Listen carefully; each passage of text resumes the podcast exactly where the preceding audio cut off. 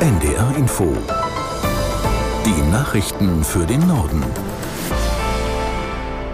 Um 12.30 Uhr mit Tarek Yusbashi. Im Streit über die Kindergrundsicherung hat Bundeskanzler Scholz eine schnelle Lösung bis kommende Woche versprochen. Gegenüber der Mediengruppe Bayern warnte Scholz gleichzeitig davor, dass sich die Ampelparteien weiterhin gegenseitig bei Gesetzesvorhaben blockieren. Aus der NDR Nachrichtenredaktion Lukas Knauer. Scholz möchte den Streit um die Kindergrundsicherung innerhalb der Koalition endlich beilegen. Man solle sich darauf konzentrieren, Diskussionen intern zu führen. Alles andere halte er für kontraproduktiv. Außerdem regte er an, über ein flächendeckendes Angebot an Krippen und Kitas in Deutschland nachzudenken, möglichst gebührenfrei. Der Bund könnte die Länder bei der Finanzierung unterstützen. Familienministerin Paus und Finanzminister Lindner streiten seit Monaten darüber, wie viel Geld in die Kindergrundsicherung fließen soll. Scholz warnte davor, dass sich die Ampelparteien weiterhin gegenseitig bei Gesetzesvorhaben blockieren.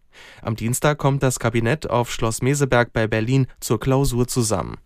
Mehrere Wirtschaftsverbände haben die Bundesregierung aufgefordert, Unternehmen spürbar zu entlasten.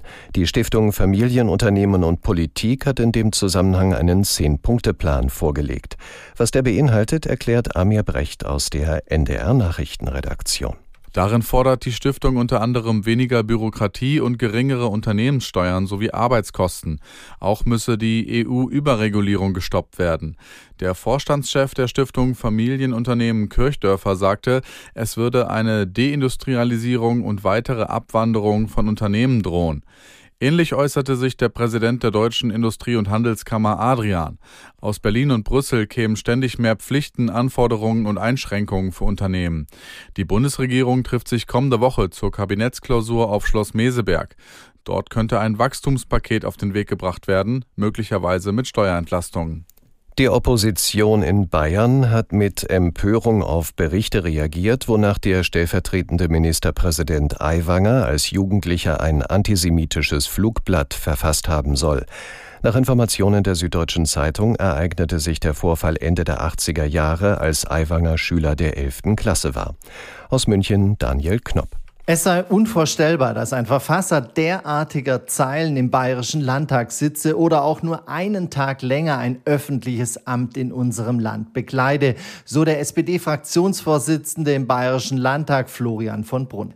Auch die grünen Fraktionsspitzen Katharina Schulze und Ludwig Hartmann finden klare Worte zu dem jetzt aufgetauchten antisemitischen Flugblatt.